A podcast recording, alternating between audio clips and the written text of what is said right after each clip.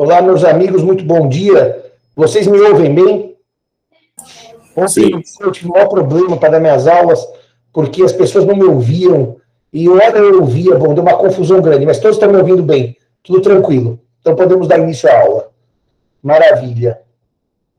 Bem, é, um, uma questão apenas burocrática para avisá-los é que eu sempre costumo convidar para os meus cursos de pós-graduação é, algum juiz ou algum ministro ou algum desembargador, porque eu sempre acho que a visão da magistratura é muito complementar à visão da academia.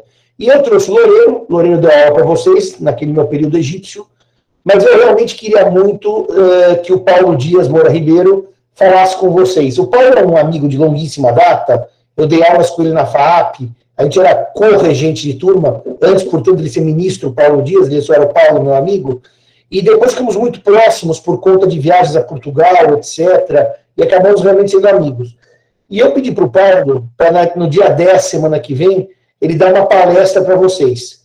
Ele escolheu um tema aleatório a respeito do capitalismo humanista, um negócio assim que ele anda pesquisando, segundo a, a leitura do STJ. Eu falei, ótimo, que é um curso de pós-graduação é, ainda mais um curso lato senso, é para abrir horizontes, não precisa ser necessariamente um tema absolutamente ligado à matéria que nós estamos lecionando. Então, ele, me confirmou que semana que vem daria essa palestra para vocês a respeito do, do, do, do, tema de estudo dele, e eu vou confirmar mesmo, só para não ter nenhuma dúvida, lá para terça-feira, na véspera, Paulo, está tudo certo? Então, tudo certo, nós vamos ter uma conversa, talvez de meia hora, uma hora, com o ministro Paulo Dias Moura Ribeiro na nossa disciplina. E como semana que vem também é a última aula, nós vamos depois também aplicar uh, a prova para vocês, que vai consistir numa questão que eu quero que seja uma questão que perpasse os pontos que nós trabalhamos, tá? Uma questão que seja da, da compreensão, que eu diria, sistemática do direito imobiliário e desses desafios que nós propusemos aqui para vocês. Eu garanto que eu não vou perguntar assim, defina a propriedade à luz de Ehring, isso é para graduação. Eu quero ver a compreensão que vocês tiveram geral do nosso curso a partir de todas as aulas mencionadas. Portanto, não se preocupem que senhores não vão ser perguntados sobre uma coisa específica ou é, qual é a teoria de posse que melhor se adequa ao Código Civil Brasileiro, de Ehring ou de Savigny. Não é nada disso. Isso é pergunta de graduação e não de mestrado. Eu até já bolei a pergunta, vou mandar para o Bunazar mais tarde, para ele dar uma olhada no que ele pensa. Dito isto, esse nosso último encontro, vamos chamar assim, que estava propriamente marcado, já que o próximo vai ser, se Deus quiser, com o ministro, é, eu resolvi falar com, os senhores a respeito da educação em tempos de pandemia. Eu queria começar essa nossa conversa, ah, só para ter certeza, Buna, hoje já não tem mais seminário, certo? Já acabaram os seminários ou alguém ainda fala hoje? Se não me falha a memória. Eu acho que já acabaram. Buna, eu não estou ouvindo o Buna alguém, falar porque eu estou com tem, o meu microfone desligado. Só um minutinho, Buna, que eu vou ligar aqui. Pronto, agora já liguei. Pode falar. É, se eu não me engano, já acabaram também. É, sim, já acabaram. Alguém que, que, que fale agora o cálice para sempre. Né? É, é, isso mesmo. Não, os seminários já acabaram. Já acabaram. Tá. Então eu quero é, fazer uma nota com os senhores, porque os senhores. Fala, Natália. Oi, professor, bom dia. Perdão por interromper. Eu queria só fazer uma pergunta mais técnica é, para saber como que funcionará a dinâmica da prova, se será escrita, digitada. Escrita, escrita. escrita. Ah, perfeito. Escrita. escrita. É... Vocês vão. É bom, escrita. É digitada, né? Vocês vão escrever e vão mandar no nosso e-mail para a gente fazer a correção. Quer dizer, você vai estar digitando a, a prova, não, não, é escrita no sentido de pegar um papel, ah, escrever, bater fotografia. Se fosse ao vivo em cores, eu tava papel ao maço, para vocês verem o que é sofrido passar no concurso da São Francisco. Você precisa escrever 25 folhas de papel ao maço. Mas como vocês já são da geração da Covid, vocês são Covid Girls e Covid Boys, vocês vão poder escrever no computador. Que é uma pena. Vocês, vocês vão deixar de sentir dor no braço, vão deixar de precisar tomar depois remédio anti-inflamatório, vocês vão poder digitar a prova. Obrigada, professora. E também eu queria saber para qual e-mail nós devemos mandar o artigo ah, final. Pode, pode ficar tranquila, porque na semana. É, é para semana que vem entrega, certo? É, o Bruna, você faz um favor, põe no Moodle o seu e-mail e concentre esses artigos, depois faz uma pasta e manda tudo de uma vez para eu fazer uma análise geral, tá bom? Reúne os arquivos. É, dia, é, é, até o dia 17, Simão. Tá bom, é. até o dia 17, o dia que tiver marcado. Tem nenhum problema isso daí, tá bom? Olha, eu me coloco à disposição, viu, professor, de ir lá para a faculdade, agora já está aberta, e recepcioná-los para eles fazerem a prova lá comigo, se eles quiserem. Ah, é uma boa. É a última aula do curso vai ser presencial, que é a prova. Todo mundo no Lago São Francisco. Só porque o problema é que o Viu, Marcelão? Pode comprar passagem. O Marcelão não tem problema porque dinheiro não falta. Isso para ele é um detalhe. O único problema é que não, o Bunazar vai muito tempo que não vai ao centro, ele não viu que está em obra, a faculdade está fechada na frente. Mas o dia que ele for no próprio escritório e olhar da própria janela, ele vai perceber que está fechada a faculdade. Mas isso é só um detalhe de que, apesar de o Egito, vai mais ao escritório do que quem fica no Brasil. Bom, deixa a Alessandra falar que eu quero começar a aula. Fala, Alessandra. Bom dia, me ouvem?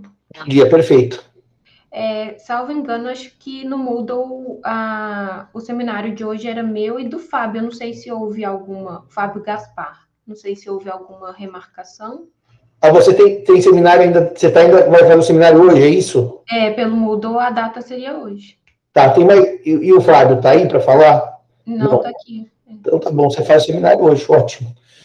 Então vamos lá. É, eu queria dizer o seguinte aos senhores e senhoras que o desafio de um curso de pós-graduação lato senso, além de incutir nos senhores algum interesse pelo conhecimento técnico, uh, o maior desafio é o interesse pela pesquisa.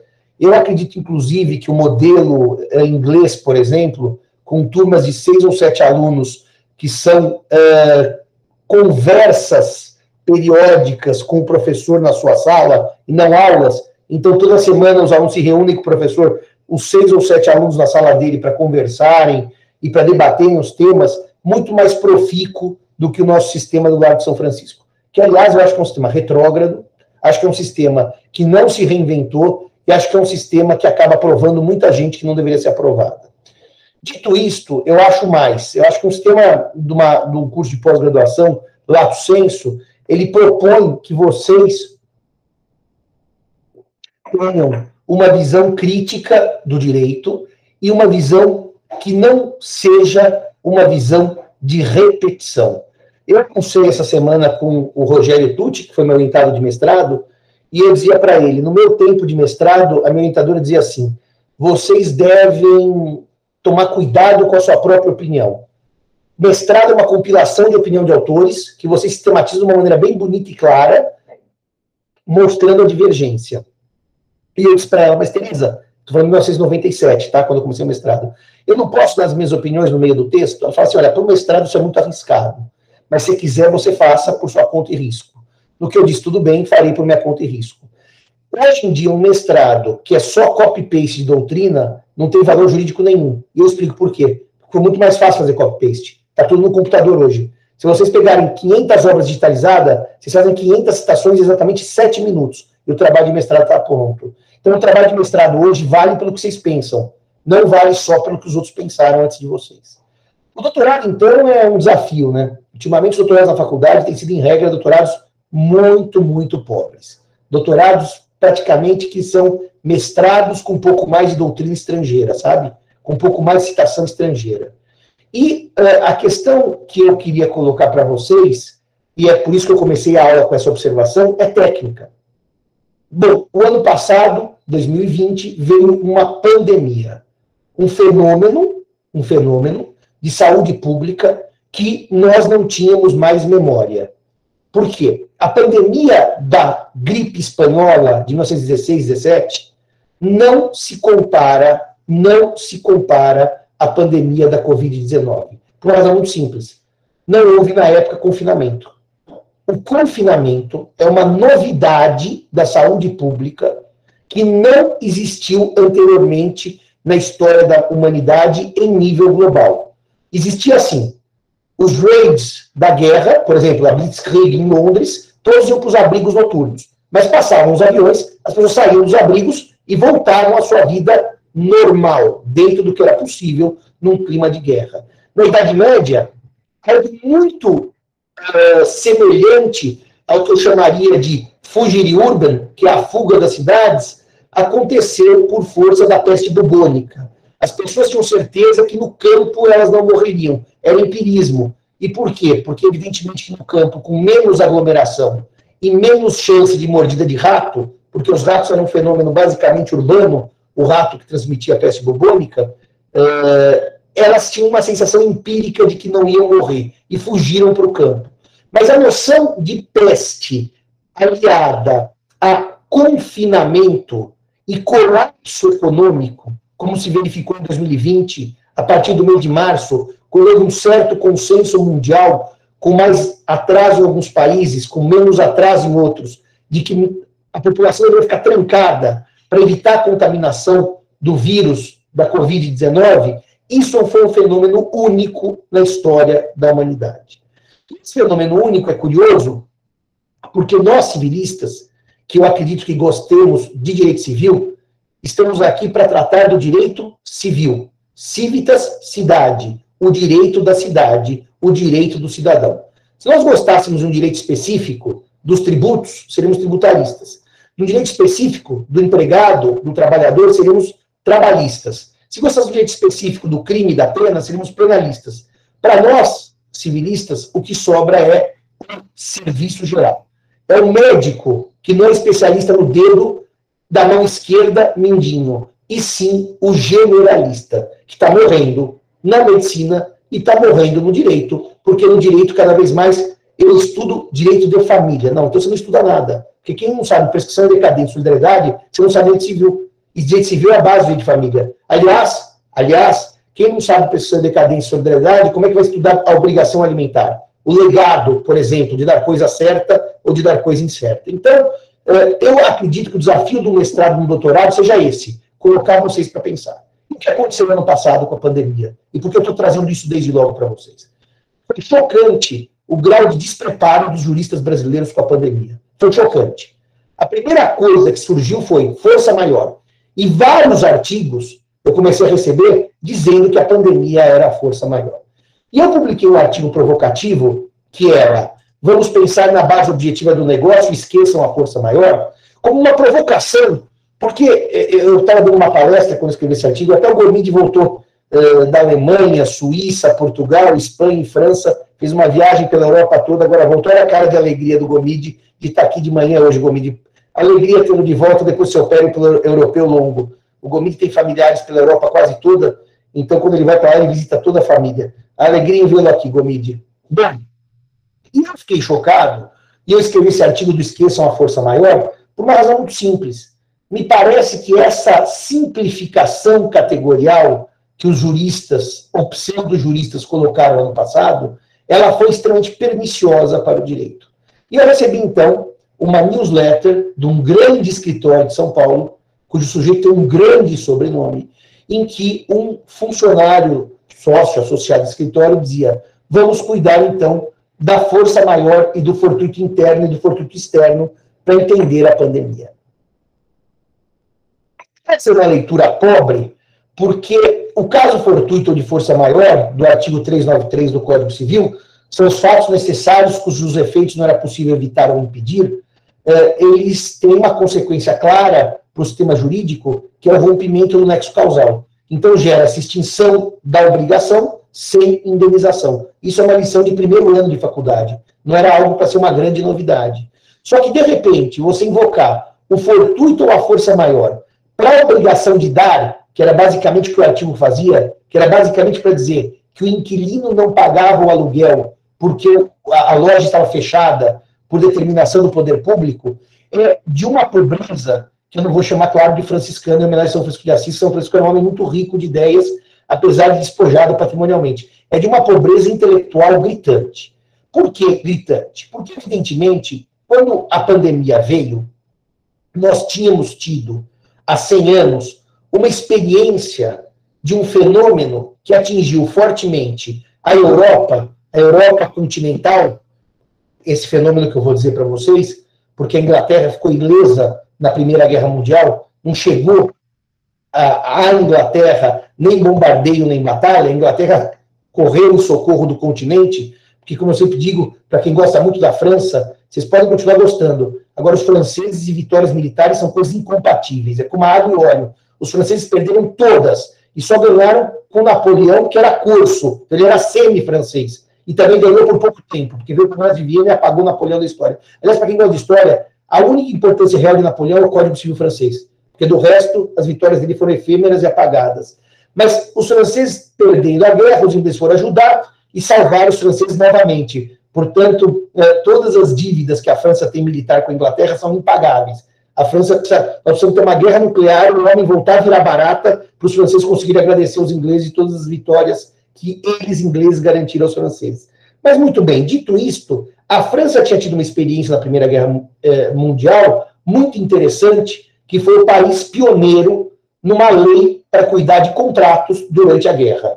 Foi um país que sentou juridicamente e falou: precisamos cuidar dos contratos durante a guerra, que foi a famosa Lei Fayot, como vocês sabem, F-A-I-L-L-O-T, e a Lei Fayot, ela cuidou, ela é de 18, do último ano da guerra, os franceses demoraram algum tempo para conseguir amadurecer a experiência de guerra, mas não se esqueçam que eles estavam literalmente numa situação militar péssima, porque os alemães tinham invadido a França, e aliás os alemães não ganharam a guerra por um detalhe, a primeira guerra por um detalhe de um erro que eles deram as costas para Paris, quando eles deram as costas para Paris, os franceses puderam pressionar os alemães, senão eles tinham ganho a guerra em seis meses, que era o objetivo alemão, mas os franceses conseguiram então editar uma lei chamada Lei Fayot.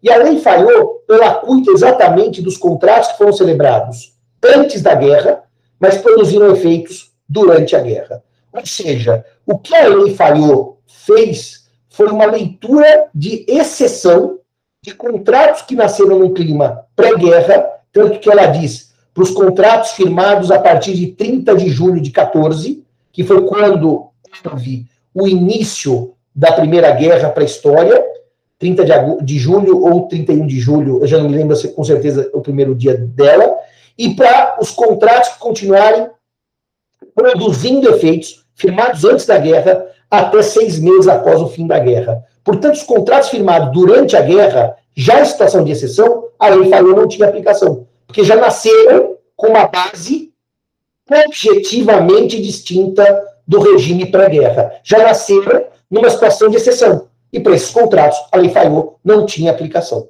Ou seja, o que o legislador francês pensou em 1918 foi uma lei para resolver um problema que ele não imaginava, que o contrato ia nascer num clima de normalidade, mas ia produzir efeitos e as prestações seriam cumpridas num clima de guerra. É, a lei falou, ela é fortemente inspirada, isso também está no meu artigo, por uma é, orientação fabulosa, e eu estudei bastante para escrever esse artigo, inclusive fui ler em francês a decisão, do Conselho de Estado.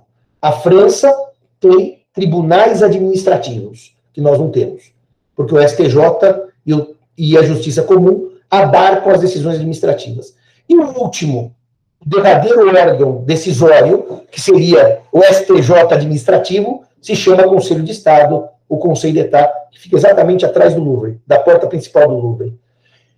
E eu fiz um videozinho agora lá em Paris, em frente ao Conselho de Estado. E esta decisão do Conselho de Estado é inspiradora da Lei Fayot. Por quê? Porque se discutiu, então, na França, naquela época, a questão do gás, porque havia uma companhia que fornecia para a cidade de Bordeaux, que em português é Bordeaux, é, gás. O contrato antigo, e quando houve a guerra, vocês sabem que os alemães invadiram a região das minas de carvão, os alemães sempre tinham um problema com a Alsácia e com a Lorena, que eles queriam para eles a qualquer custo, e as minas de carvão, carvão era a fonte principal de energia naquela época, não era energia elétrica, muito menos o petróleo, e o que acontece então? Há um descompasso no custo de transporte do gás por conta da guerra. E a companhia de eclairage de Bordeaux pede à prefeitura que permitisse um aumento junto aos adquirentes, que eram consumidores, do valor do gás. E a prefeitura de Bordeaux respondeu: é interessante isso, mas pacta sunt servanda. O que combinou-se tem que ser cumprido o combinado não é caro e nós não vamos aumentar o preço do gás. Isso chegou, em última instância, ao Conselho de Estado e o conselheiro, de uma maneira muito feliz e muito técnica, diz assim: vamos lá. Entre o momento que o contrato foi celebrado e foi sendo cumprido e o momento atual da guerra, há uma mudança de circunstância absolutamente imprevisível e impactante economicamente para o preço do contrato. Afinal, distribuir gás num país com guerra é diferente de distribuir gás num país na sua normalidade. E a prefeitura de Bordeaux tem duas opções. Ou ela deixa aumentar o gás e paga o novo preço, ou ela indeniza o concessionário por força do dano que está causando. Não há uma terceira via. Ou seja, o que o Conselho de Estado fez nesse, do, nesse período uh, entre 14 e 18, nesse período da Primeira Guerra Mundial, da Grande Guerra, foi mostrar que o sistema jurídico francês tinha uma válvula de escape para derrubar a ideia de pacta sunt servanda a partir de eventos imprevisíveis. E que, portanto, o regime jurídico do Código Napoleão era um regime jurídico que era suficientemente evoluído, suficientemente preparado para absorver uma intempérie dessa grandeza, que era a guerra, e os seus impactos sobre os contratos. Isso é de uma importância histórica violenta, porque nós ouvimos muito aqui no Brasil, ah, o sistema jurídico não tem mecanismos, nós nunca passamos por isso, o sistema jurídico não está preparado. Isso é um erro primário de quem nunca estudou minimamente história. Por quê? Porque a ideia realmente de uma pandemia que gera um lockdown em 80% do PIB do mundo, quando aconteceu no auge, que você saía da China, dava a volta no globo e regressava à China, e o PIB estava em lockdown, isso é verdade que nunca existiu na história da humanidade. Nem a gripe espanhola, nem a peste bubônica dos anos 1300. Mas é verdade que um fenômeno que causa um forte impacto sobre os contratos ocorreu, Primeira Guerra, com mecanismos jurídicos que resolveram o problema na França. Então, reparem que eu podia dizer coisas óbvias para vocês. Se eu tenho um ingresso comprado para um show e é proibida a aglomeração, esse show não ocorrerá, porque por sua natureza shows geram aglomeração. E isso é um fato necessário e os efeitos não se pode evitar ou impedir. Portanto, aí, para a obrigação de fazer, que é o cantor se apresentar, ou o músico se apresentar, ou o conjunto se apresentar, isso é uma força maior clássica que vai extinguir o contrato. Eu não posso obrigar um músico a cantar para mil pessoas se mil pessoas não podem estar juntas. Nesse ponto, para algumas prestações de fazer, realmente havia uma impossibilidade jurídica momentânea. E daí eu estou diante da força maior.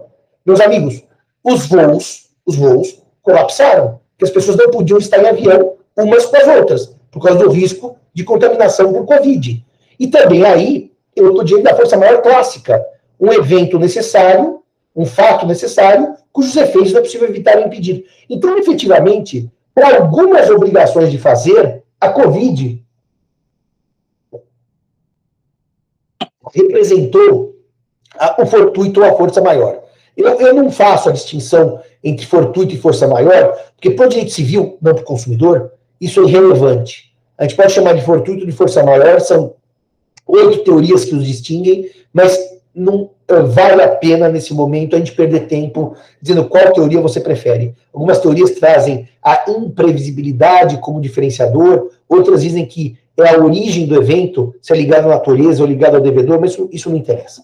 Dito isso tudo, se é verdade que para alguns tipos contratuais, poucos, diga-se de passagem, a Covid efetivamente é um evento de força maior que extingue a prestação, e depois vocês sabem que por medida provisória e depois por lei, o presidente Bolsonaro suavizou a devolução do dinheiro dos shows, ele fez vários mecanismos para tentar que as empresas não devolvessem de imediato, para não quebrar as empresas. A lei alterou os normais efeitos do fortuito da força maior para shows e para transporte aéreo, leis especiais daquele momento de exceção.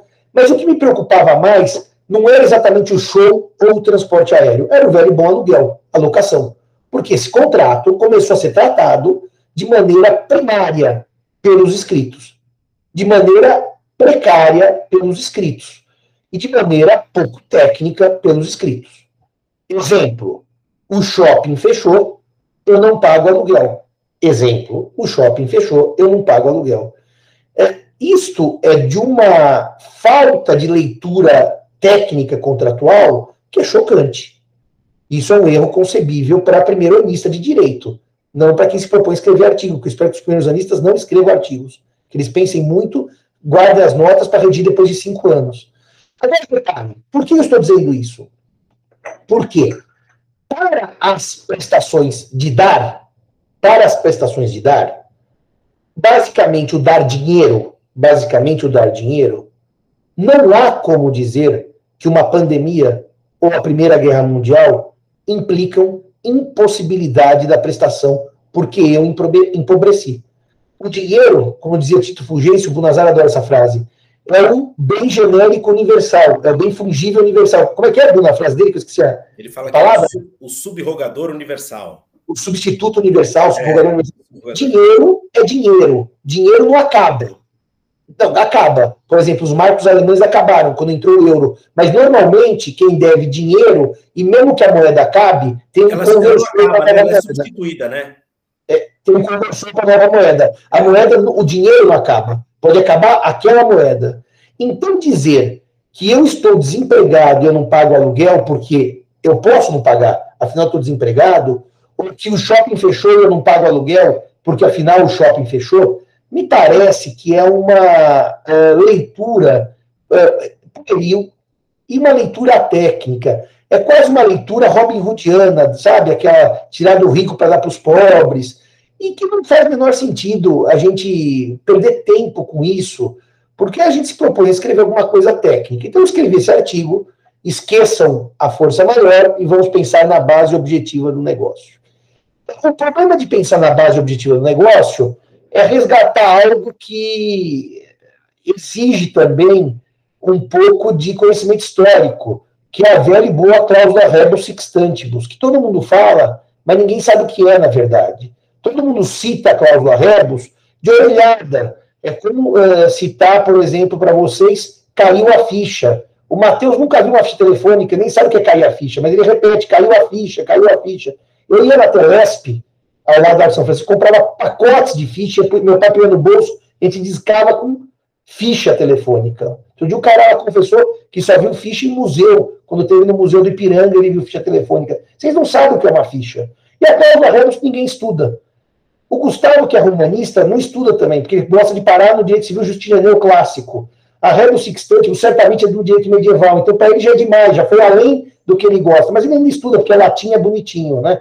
In contractus, quiabem tractum sucessivum na dependência de futuro, rebus sextantibus intelliguntur. Em tradução livre, com uma ideia, não com a pureza do latim, os contratos em que haja trato sucessivo e dependência de fatores futuros, ou seja, não os contratos de execução imediata, eu dou cinco reais e você me dá o pão de queijo, eu dou cem reais e você me entrega a carteira, é, eles devem ser compreendidos, intelliguntur, devem ser lidos, devem ser compreendidos, devem ser entendidos é, a partir de uma premissa, estando assim as coisas. Rebus, sic, stantibus estando assim as coisas. Se as coisas mudaram entre o momento da formação e o momento da execução, vamos ver o que aconteceu com esse contrato. Que é um contrato de trato sucessivo ou de prestações diferidas no tempo. Então, para esse contrato, que não é um contrato de execução imediata, o tempo pode causar reflexos. E a partir dessa ideia, os canonistas conseguem, então, suavizar a máxima pacta sunt servanda. Ou seja, no fundo, continua existindo a ideia, e não poderia ser diferente, de que o contrato obriga. Mas, por outro lado, é possível, em situações de mudança fática entre o momento da formação do contrato e o momento de sua execução, que haja uma releitura do contrato para que isso gere alguns efeitos. Portanto, quando eu estudo caso fortuito ou força maior, eu estudo impossibilidade da prestação. Quando eu estudo mudança da base do negócio, a prestação não se tornou impossível. ela é possível. Dar dinheiro é possível com a loja aberta ou com a loja fechada por força do poder público que determinou o fechamento por causa da pandemia. O dar dinheiro não torna impossível porque eu estou desempregado. Porque eu posso estar desempregado e ser rico. As pessoas confundem as coisas. Eu posso estar desempregado e ter muito dinheiro. E o fato de estar desempregado a loja estar fechada é irrelevante para o direito, já vou dizer por quê. Então, nesse momento, a gente desloca o debate do fortuito e da força maior para a base do negócio. E quem estudou isso com muita, muitos detalhes no Brasil foram dois autores que eu gosto. Outros estudaram, mas tem dois que eu gosto bastante. Um bem antigo, que é um clássico, que é o Arnoldo Medeiros da Fonseca, quando fala de caso fortuito de força maior, e uma moça, mais recentemente, talvez uns 10 anos já, 10 ou 15, que é a Laura Coradini Frantz, naquela coleção Agostinho Alvim, ela também estudou sobre o tema. Outros estudaram, mas eu estou dizendo esses dois, que eu gosto de ler esses dois, tá certo? E a partir daí, então, nós tínhamos um desafio. E qual era o desafio? O Renato é juiz, o Zé é juiz. Qual era o desafio? Aqui, e o Fábio também é juiz, o Cícero não está aqui hoje e ele também é juiz. Mas qual que era o desafio? Você se depara numa situação em que eu entro com uma ação, porque todo mundo entra com ação, eu não quero pagar aluguel porque o shopping está fechado que, que o juiz faz diante de uma ação dessa, proposta no dia 15 de março de 2020, no dia que fechou o shopping? No dia. Falou assim, excelência, a partir desse mês só vou pagar 15 dias de aluguel, que são os dias que o shopping teve aberto, porque dia 15 de março o shopping fechou, e eu não vou pagar aluguel até o shopping abrir. O juiz pode dizer assim, bom, vamos esperar a doutrina brasileira se manifestar, espera uns seis meses, quando tiver bastante texto eu decido. O juiz pode dizer, não, vamos seguir aqui, pacta sunt servanda, está cumprido o contrato, eu não quero saber, você vai cumprir de qualquer maneira, assinou, tem que cumprir. O pode dizer, não paga nada, porque afinal o shopping fechou, é caso de força maior, esse juiz não devia ser juiz, pelo menos não a, a juiz no Poder Judiciário, devia ser árbitro de futebol, porque não entende nada de força maior, e assim vai, e as decisões vão surgindo, e vão surgindo é, porque o juiz precisa decidir, e o juiz não pode esperar a doutrina escrever. A doutrina é lenta, a doutrina é morosa, a doutrina é paquidérmica. Ou ela escreve de uma maneira é, apressada e assodada, ou ela, se, ela perde tempo para escrever. Só que o civilista não tem tempo, tá? O civilista é o jurista do hoje e do agora. O civilista é o jurista que resolve caso concreto. Quem quiser tempo, vai para a filosofia do direito, ou mesmo para o direito romano como o Gustavo sabe, é um direito que já não é aplicado hoje, ele tem todo o tempo do mundo para pesquisar. Ele não precisa resolver agora o direito romano. Agora, quem quer escrever direito civil é o hoje. E não adianta falar, excelência, daqui a seis meses, quando eu refletir bem, eu publico alguma coisa e Vossa Excelência vai ver se o Vossa Excelência acertou ou errou. Então, eu publiquei um artigo e que eu reputo um artigo que mudou o direito civil brasileiro, porque foi o artigo mais citado, o Tati dizia outro dia para mim, pô, Simão, fiz um levantamento de citações daquele seu artigo na pandemia e você foi super, hiper, mega, blastermente citado. É, então, o... Ó, Nazar, você está mexendo o saco. Abre a câmera aí, Nazar. Ele nem abre a câmera. Você está mexendo o saco no PS, eu vou mandar, eu vou mandar o PS daqui a pouco. Você espera acabar o intervalo, você vai ver que eu vou te ligar, você vai ver que eu vou falar do PS. Bom, Vou seguir aqui. Então, como o civilista é o jurista do hoje, não é nem do ontem, nem do amanhã, eu entendi que tinha que fazer um artigo técnico. Agora, esse artigo, nossa senhora, você escreve, daí todo mundo resolve escrever, porque ninguém escrevia nada, ou escrevia errado, daí todo mundo vem para fazer contrapontos, né? Agora, tem um detalhe técnico aqui para dividir com vocês. Eu queria dividir isso com vocês porque nós temos que pensar uh, esse direito civil de uma maneira técnica. O Código Civil tem algum artigo que cuida de revisão contratual em geral? Não, ele não tem nenhum artigo. E por que, o Código Civil não tem nenhum artigo que cuida da revisão contratual em geral? Porque o Código nasce, nasce num momento histórico, não estou dizendo quando ele nasceu em 2002, não, porque ele nasceu como concepção na década de 70. O, o código nasceu em 2000 por um atraso natural do processo legislativo. Então, quando o código nasce como ideia, não é na promulgação em 2002, é no anteprojeto no ano, nos anos 70. Não pensem que eu falei que ele nasceu em 2002. Ele nasceu em 70. 2002, ele, vamos dizer assim, a gestação chegou ao fim. Não havia, não havia é, uma necessidade de aplicação da, das teorias de revisão, como depois uh, se revelou necessário, porque havia uma sensação jurídica de um certo equilíbrio naquele momento histórico, de uma certa tranquilidade. Não se esqueça que o país vivia uma ditadura, e a ditadura dessa ideia de estabilidade. E, portanto, nesses momentos de estabilidade, para que discutir revisão contratual? Vamos discutir sobre a ótica da resolução contratual e não da revisão. Então, os artigos 478 e 479 do Código Civil são artigos que estão numa seção chamada da resolução por onerosidade excessiva. Não está aqui da revisão por onerosidade excessiva. Os juristas ficaram muito incomodados porque o código é de 1970, mas nasceu em 2002, para vigência em 2003, e resolveram, no velho projeto 6960 barra 2002, que já teve um milhão de números depois disso, uma alteração. Foi assim: o código ia nascer. O projetão tinha 60 emendas. O deputado Ricardo Fiuza, que era o pai do código na Câmara, combinou o seguinte: aprovemos o código como ele está, e eu prometo que em seis meses, eu prometo que em seis meses a gente aprova o projetão e a gente reforma o código. Vai ser VaptVupt. Primeiro o código, depois o projeto. O código nasceu e o projeto não foi aprovado até hoje. E o código vai fazer 20 anos em 2022. E o que aconteceu então? Nesse projetão, que é o projeto FIUSA, pretendia se alterar o título para falar de resolução, mas com a palavra revisão. Seria da revisão e resolução do contrato. Para vocês terem uma ideia, o problema to todo aqui é que o capítulo 2 chama da extinção do contrato. Então, o Código Civil foi extremamente técnico em não tratar da revisão, porque ele não se propôs a tratar da revisão. Quando eu digo técnico, eu não digo se ele acertou ou errou, mas dentro de uma lógica do legislador, ele não quis tratar de revisão contratual.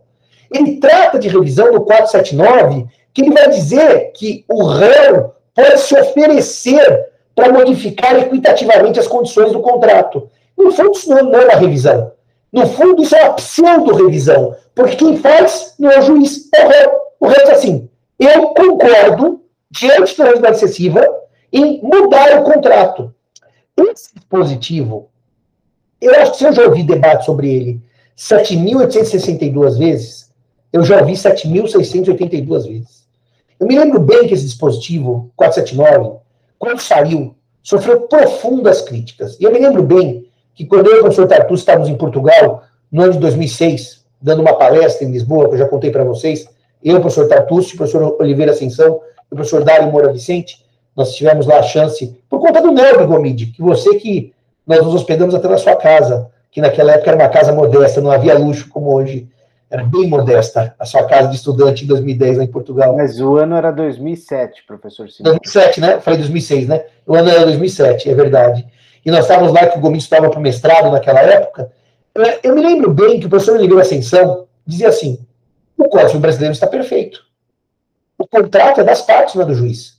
E se há uma, e se há uma valorização excessiva, a parte prejudicada pede extinção, que é o que a lei lhe confere.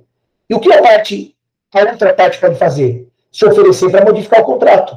Mas a revisão não é judicial. O juiz é um homologador da revisão judicial, que é das partes. E só as partes podem querer uma é, revisão contratual, e não o juiz. Eu me lembro, em 2008, quando eu passei no concurso para professor no Largo de São Francisco, eu passei no mês de março, julho, saiu a nomeação no Diário Oficial, eu me lembro que eu estava num almoço de colega, com colegas, e nesse almoço está o professor João Alberto Schutzer Nero, e surgiu um grande debate na mesa sobre esse artigo. Por que, que o Código 2008 não tratou da revisão contratual e só da resolução? Porque o Código entendeu que as partes estão emancipadas para, se quiserem, se quiserem, concordarem com uma revisão a partir de um pedido de extinção. O processo nasce para extinguir, a parte contrária, beneficiada pela onerosidade excessiva, abre mão da vantagem e isso acaba virando uma homologação de uma revisão pelo juiz. Repare que coisa interessante. Qual é o problema disso? Nenhum. É um código que leu as partes como capazes, iguais e livres. E, portanto, se as partes são iguais, livres e emancipadas, cabe a elas decidir se querem ou não revisar o contrato. E pior, o nosso artigo 478 ele é mais duro que o artigo correspondente do Código Português, porque ele vai dizer ainda que a parte tem que ter tido uma extrema vantagem. Não basta um desequilíbrio das prestações. Uma das partes tem que ter tido uma extrema vantagem. E essa extrema vantagem é absolutamente odiada pela doutrina.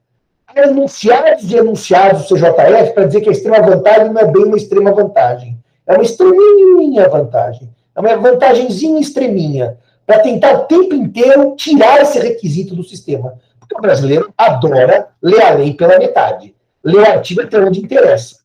Então, esse artigo é um tapa, tapa na cara dos intervencionistas. O artigo 478 e 479 são artigos libertários.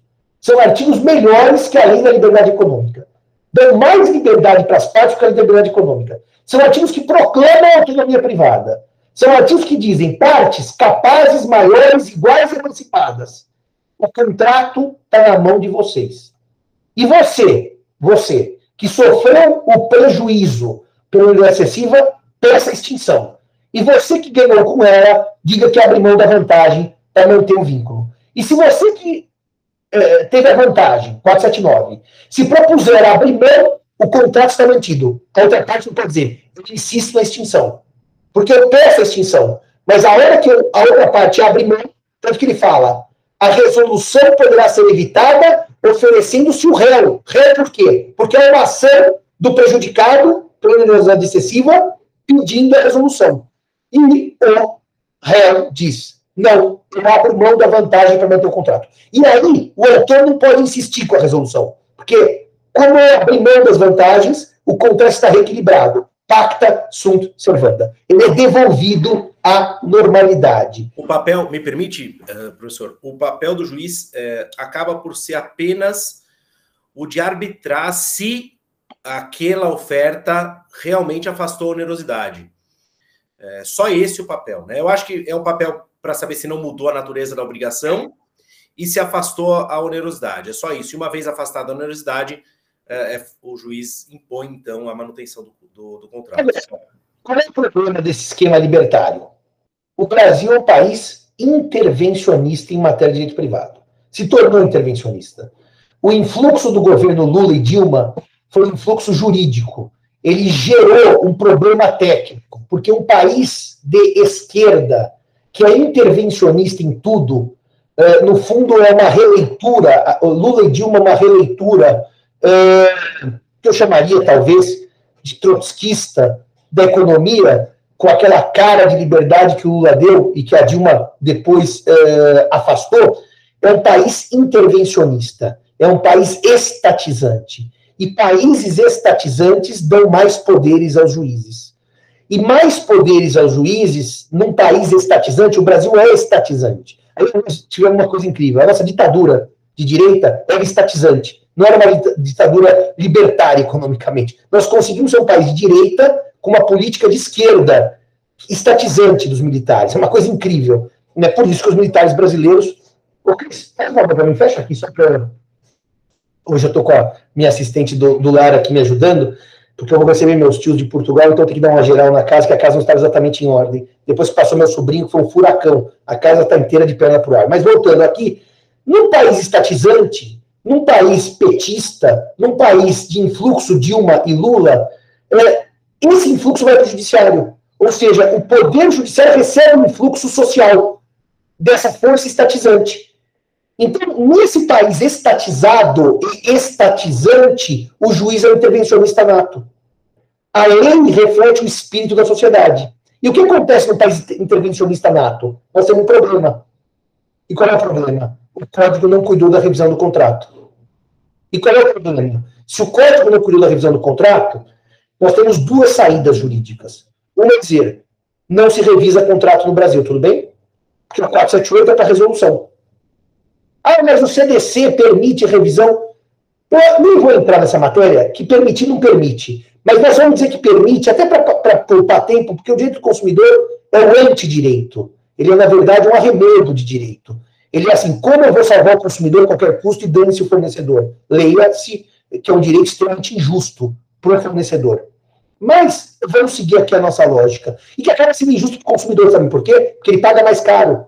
O consumidor no Brasil tem um efeito CDC no preço das coisas, que também ninguém gosta de falar. Mas vamos para o direito civil, que é o que me interessa diretamente. No país estatizante e estatizado, nós não temos escolha. Como é que nós não temos revisão contratual? Não, nós não temos. Então vamos nos basear nos princípios.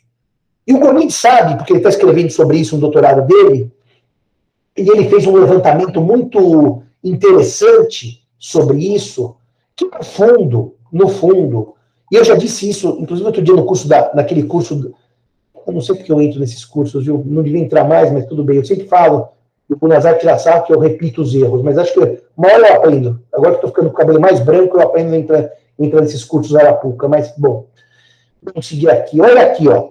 O artigo do Código Civil que é usado para revisão contratual, ele está na seção 3 do objeto do pagamento e sua prova objeto do pagamento e sua prova. O artigo que rege o terceiro princípio do pagamento é o nominalismo, que é o 315, pelo qual as dívidas em dinheiro deverão ser pagas no vencimento e sem alteração do valor, pelo valor nominal. O 16 traz uma exceção, que é a cláusula de escala móvel, em que as partes combinam afastar o nominalismo. E o 317 traz uma segunda exceção, em que o juiz pode, ele, afastar o nominalismo. E por que esse artigo nasce aqui no 317? Ele nasce porque, vocês já repararam, alguém já estudou o Código 16? O artigo do Código 16 que tratava do inadimplemento das obrigações? Se vocês tratarem estudarem o Código 16, no artigo que trata do inadimplemento das obrigações, ele basicamente vai dizer o seguinte: eu vou transcrever para vocês o artigo do inadimplemento no código passado. Ele basicamente vai dizer é, o famoso 1056. Não cumprindo a prestação ou deixando de cumpri-la, e no tempo devidos, responde o devedor por perdas e danos.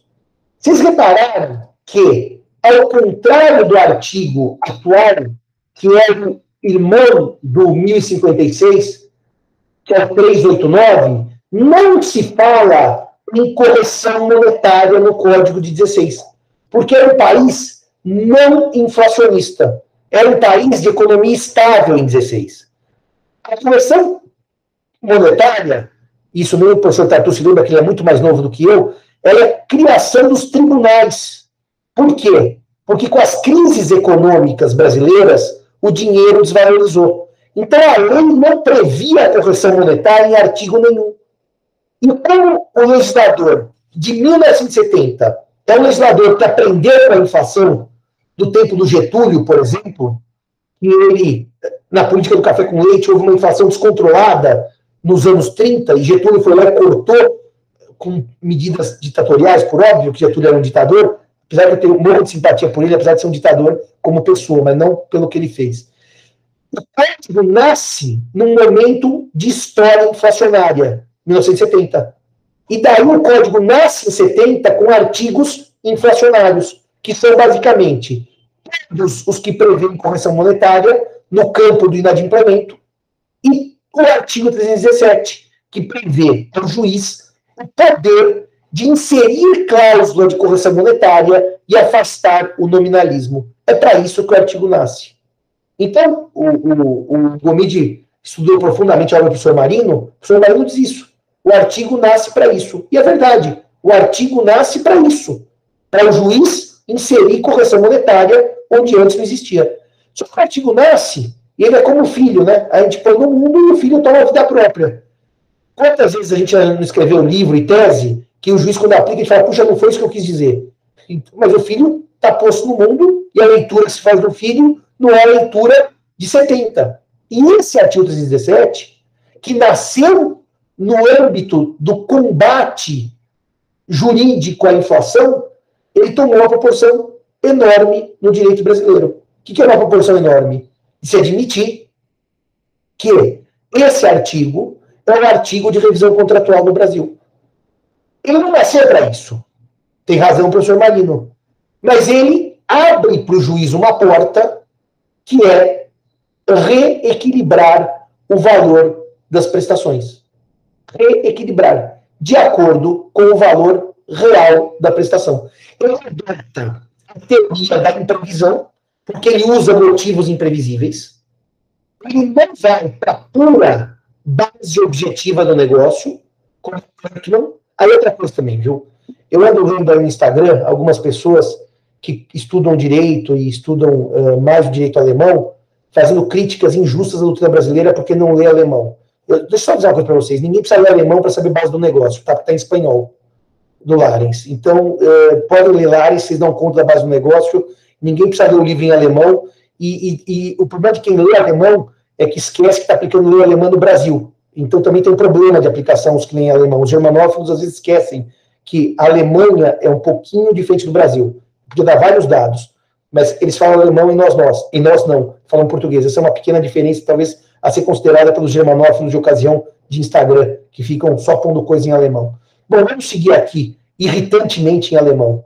Irritantemente, como assim? Vocês sabem, os titãs, um idiota inglês é muito melhor do que eu e vocês. Agora é o tempo dos idiotas em alemão, que são muito melhores do que eu e vocês, porque não falamos alemão. Bom, seguindo aqui essa lógica, e eu até leio alguma coisa, tá? Não sou totalmente idiota em alemão. Mas, de qualquer maneira, seguindo aqui essa lógica, a doutrina brasileira, ela viu no 317 a matéria de revisão contratual. Agora, vamos aqui onde eu quero chegar para falar da alocação. Eu já estou falando há quase uma hora. Vamos aqui para falar da e os senhores. O juiz brasileiro, em 15 de março de 2020, recebe um pedido liminar para suspender o pagamento do aluguel porque o shopping fechou. Ele está com esse pedido na mão. Porque o shopping fechou. O juiz brasileiro vai olhar o artigo 478, porque ele está vendo lá execução continuada diferida, sim. Prestação se tornar excessivamente onerosa, sim. Com extrema vantagem para outra. Não, não tem vantagem, porque o shopping fechou. Para o shopping está péssima a situação. O shopping não ganhou nada com a pandemia, porque ele também fechou. Ele também não vai ter cliente circulando. E daí? acontecimentos extraordinários e imprevisíveis. O que é extraordinário? Fora do, do ordinário, fora do comum. Imprevisíveis porque não, ninguém imaginava, tudo bem. Vamos resolver o contrato. Só que o que vão pedir para o juiz no Brasil não é resolver o contrato. Eu quero só não pagar aluguel, isso não é resolução. Isso é revisão, é alteração de uma cláusula contratual. Ninguém está pedindo para resolver o contrato. E daí o juiz vai pegar, no meu sentido, de maneira técnica, a técnica, esquece a extrema vantagem, Esquece que aí está escrito re resolução e aplica o 478 para rever? Eu, Simão, não aceito. Eu acho que isso é uma tecnia, isso é um erro técnico. Isso é um erro técnico. O 478 não é para isso. Ignorar a extrema vantagem é um erro técnico. É ignorar o que o legislador brasileiro escolheu. Então, eu, eu, Simão, jamais aplicaria o 478 para revisão contratual. Eu. Eu acho que o artigo que permite a revisão contratual é o 317. Posso, Simão, posso contar uma história disso rapidinho? Um segundo. Claro. Sabe que na terceira jornada de direito civil tinham três propostas, uma minha, inclusive. E na ocasião eu fui humilhado pelo professor Junqueira, mas logo, você sabe como eu sou, eu não baixo a bola para ninguém, eu dei o troco logo na sequência, né? Disse a ele que talvez eu não sabia direito civil porque era formado na faculdade que ele dava aula. Mas eu fui humilhado, inclusive. Né? Eu, haviam três propostas, na, existiam três propostas na época, dizendo o seguinte: e eu acho que é ali que foi o divisor de água, Simão. que a revisão do contrato estaria no 317 e a extinção estaria no 478. Né?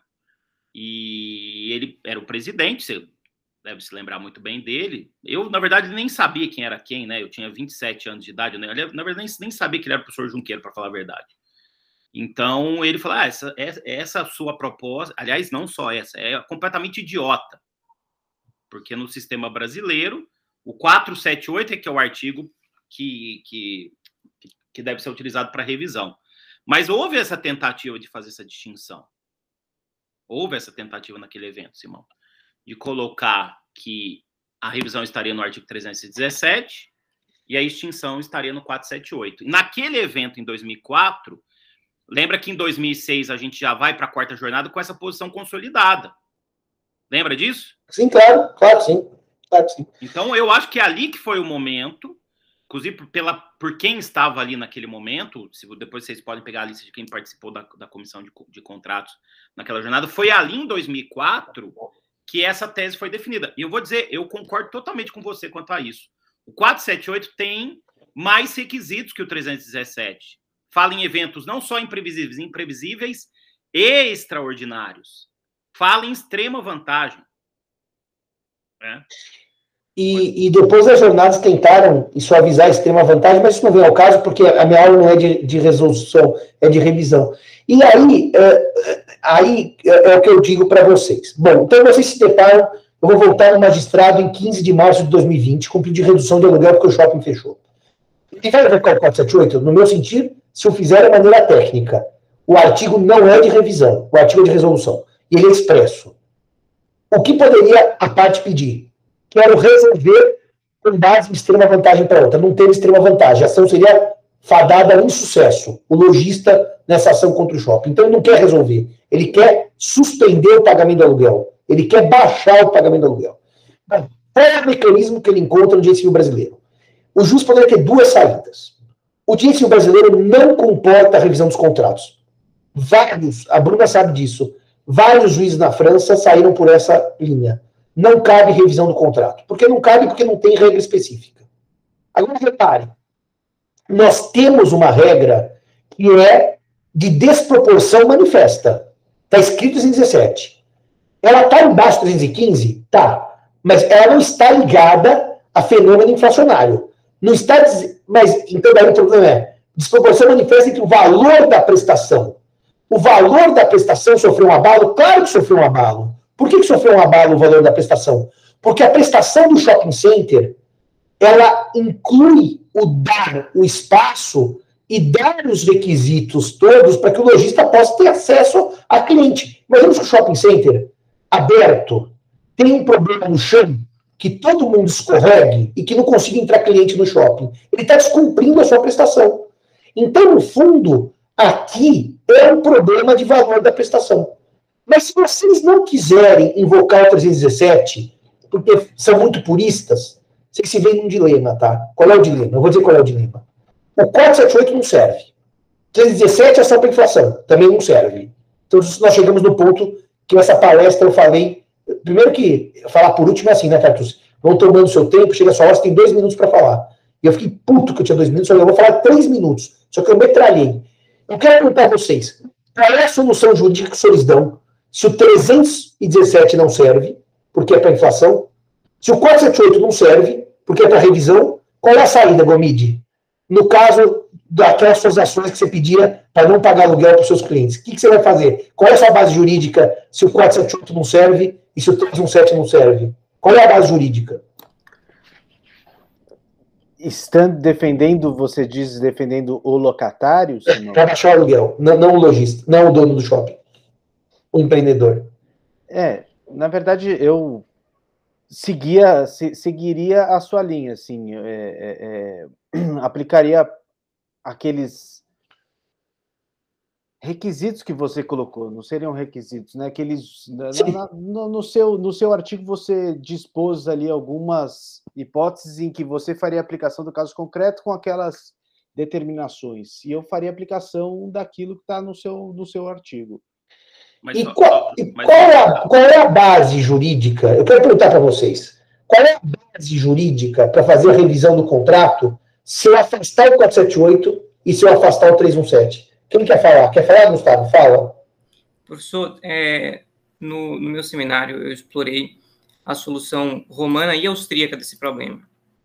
Os, os, no direito romano, quando via uma força em relação a como se podia resistir, é, há duas consequências existiam: ou se, ou se extinguia a dívida ou se reduzia a dívida.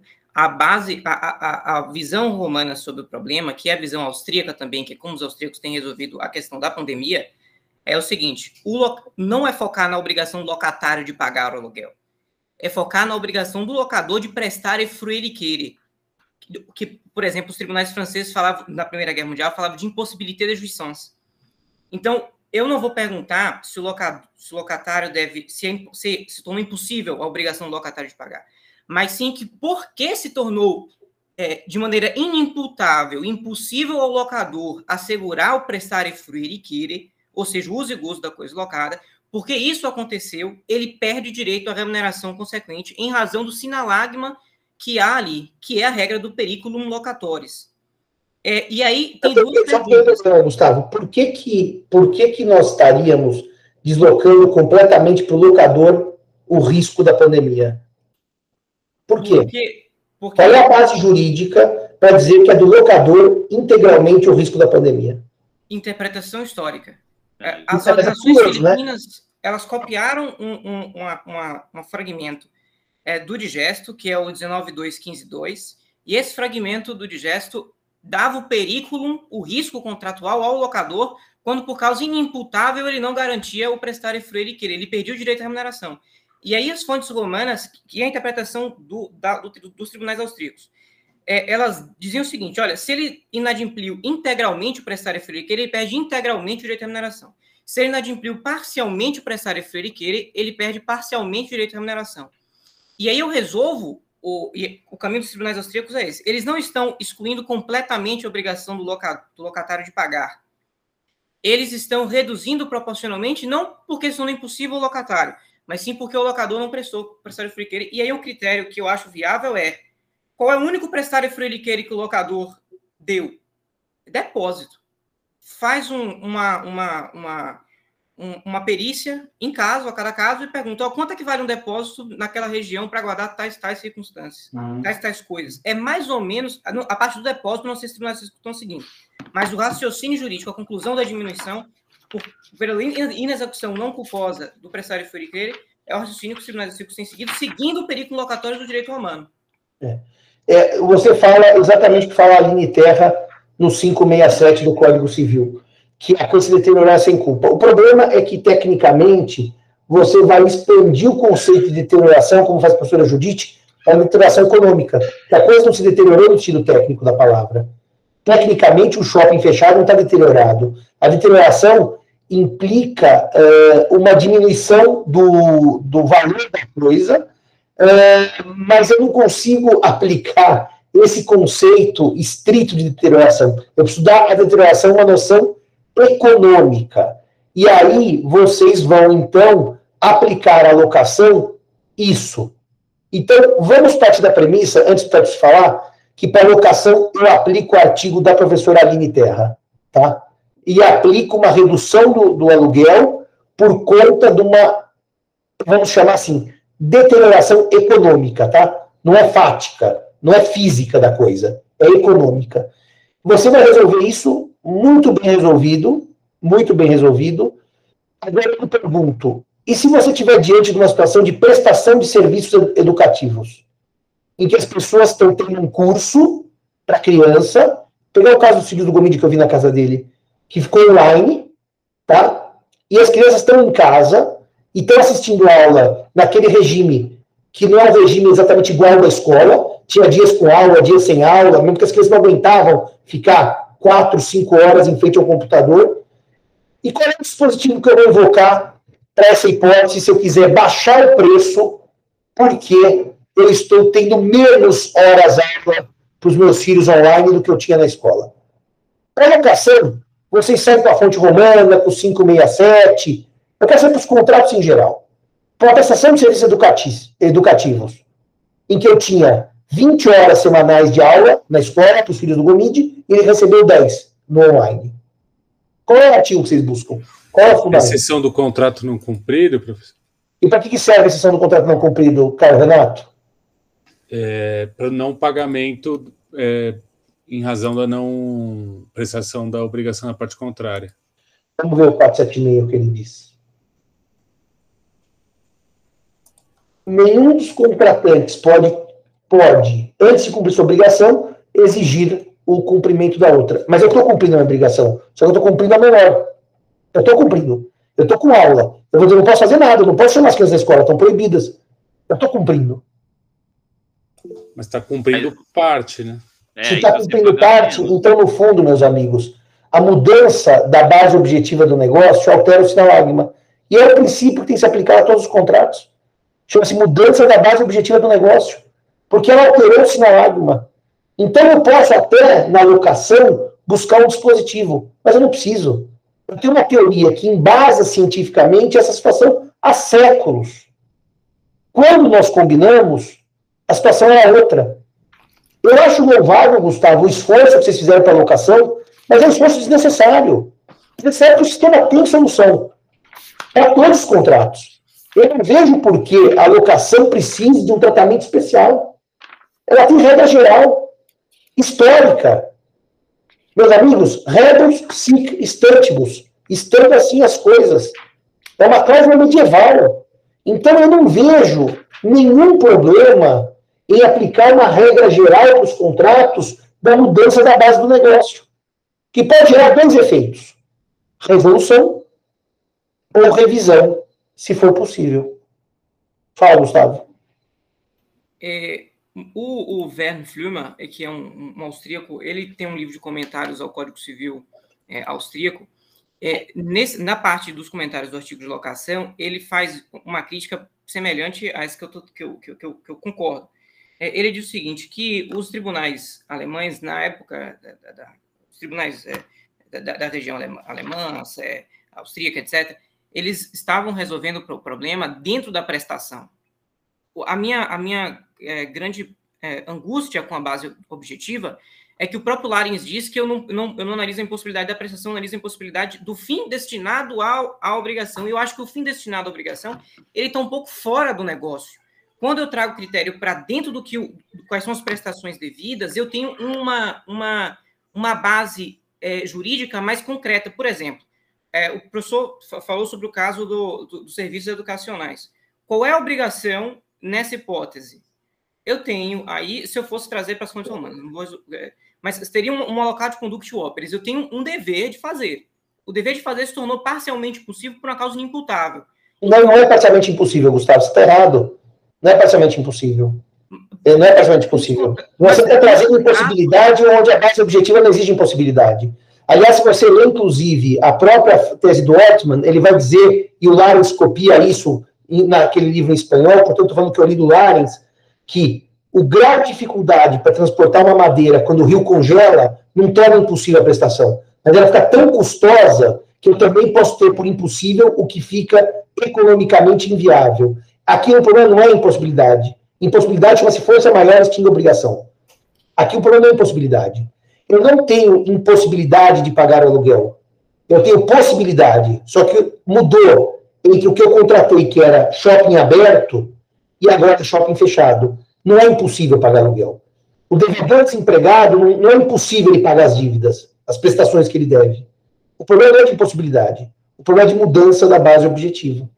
E nesse ponto, me parece que o próprio estudo da cláusula rebus só vai nos contribuir de uma maneira bem precisa para dizer o seguinte: se entre o momento da formação e o momento da execução mudou tudo, de duas uma, eu me livro do contrato por resolução, eu mantenho o contrato por revisão. E a cultura brasileira gosta da ideia de revisão. E gosta porque leu a obra do professor Junqueira, que diz claramente a revisão contratual, eu já disse dez vezes nesse curso e vou repetir cem, não é um fetiche na proteção da compra e venda, da locação, como institutos etéreos, mas da compra e venda entre o João e a Maria, entre a Antônia e a Clara, que precisam do contrato, porque um tem interesse no preço e o outro na coisa.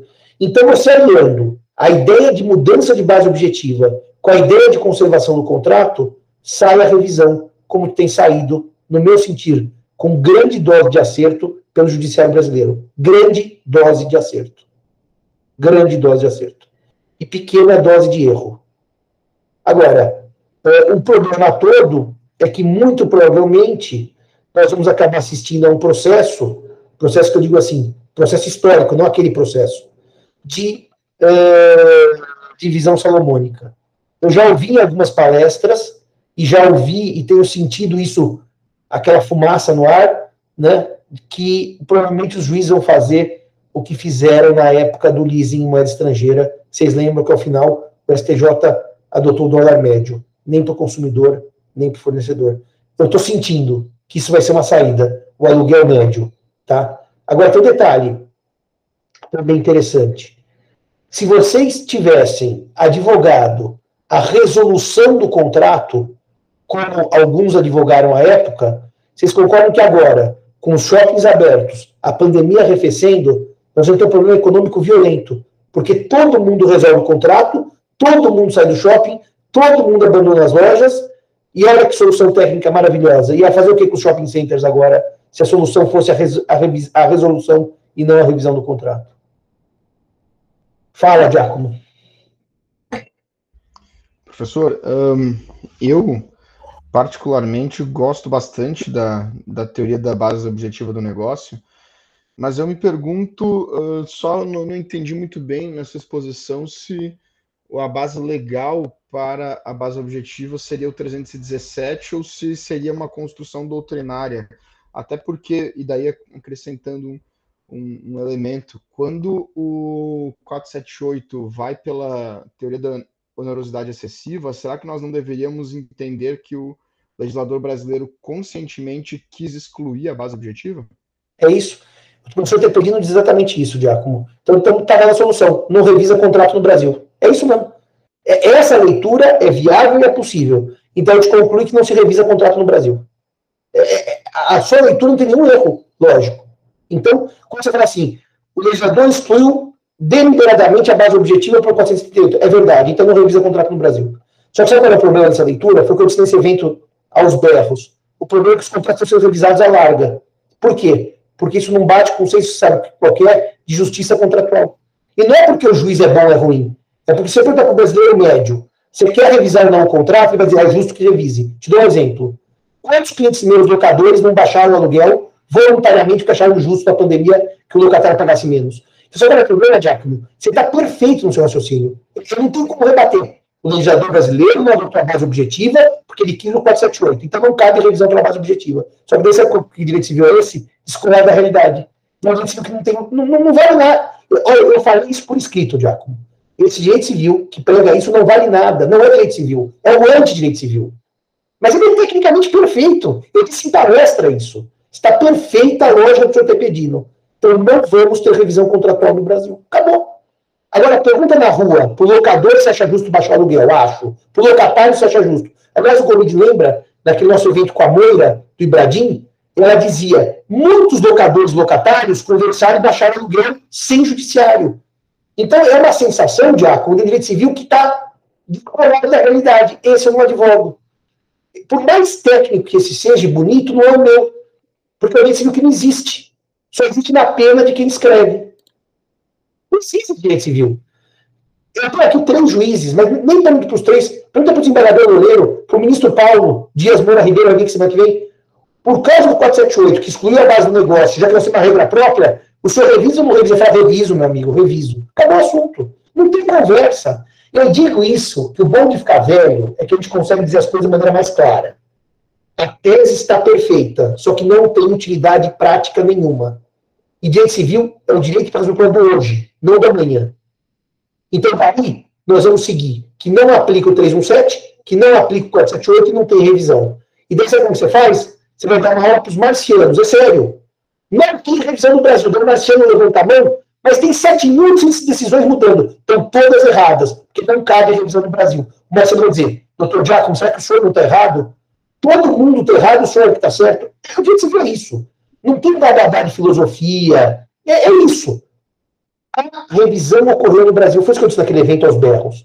Não adianta vir aqui com a teoria que o 478 não aplica, o 317 não aplica, a base objetiva não aplica, não aplica nada. Tá bom.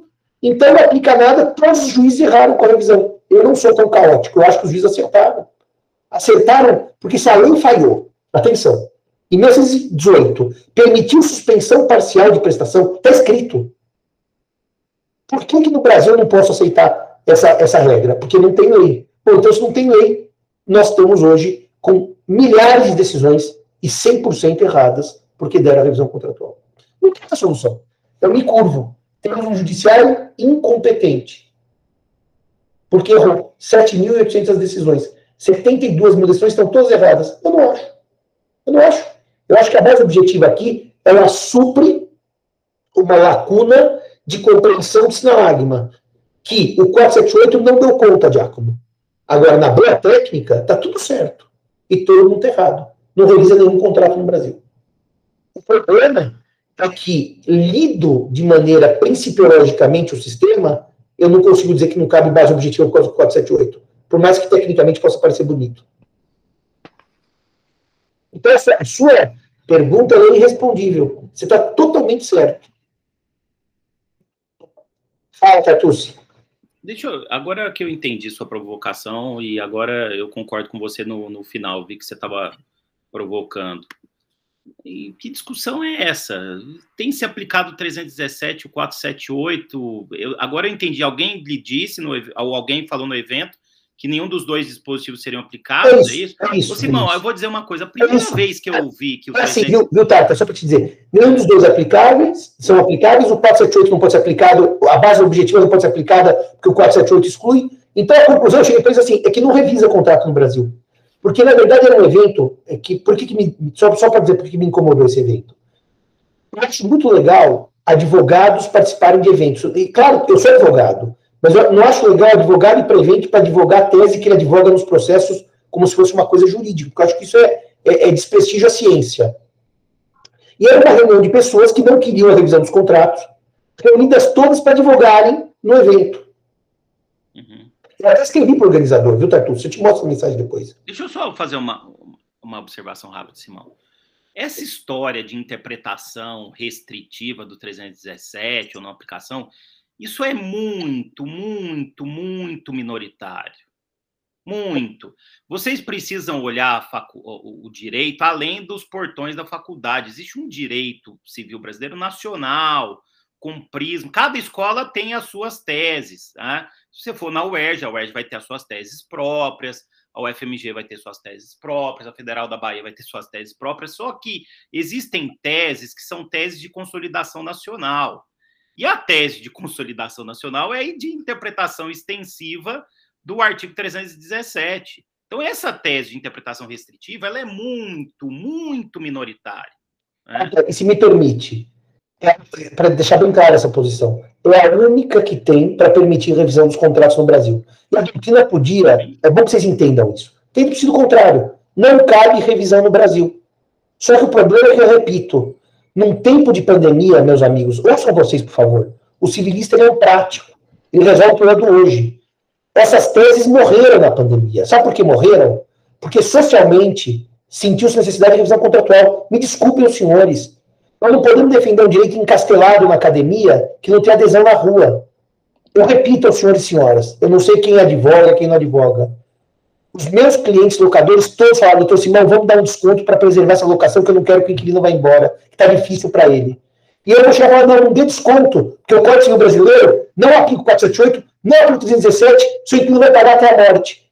Você percebe, por favor, gente, que o direito civil é para o homem, é para a mulher, do dia a dia, é o caso concreto. Isso aqui não é direito filosófico. Não falo filosofia do direito. Isso. Desculpem. E quem fizer filosofia do direito com o direito civil tem o direito de escolar a realidade.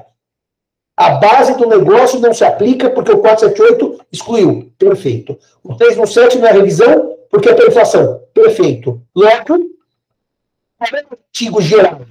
O Gustavo falou da locação. Na locação pode, você pode invocar o 567 e para todos os outros contratos. O problema é de sinalagma, que o Renato disse o 476 não, não é para isso. O 476 é para evitar que eu cumpra sem você cumprir.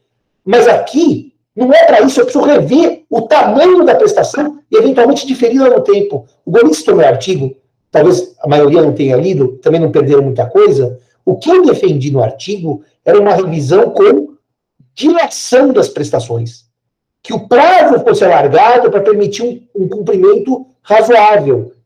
E, então, eu não, eu não defendi não pague nada, tudo bem? Eu não defendi moratória nos contratos, tudo bem?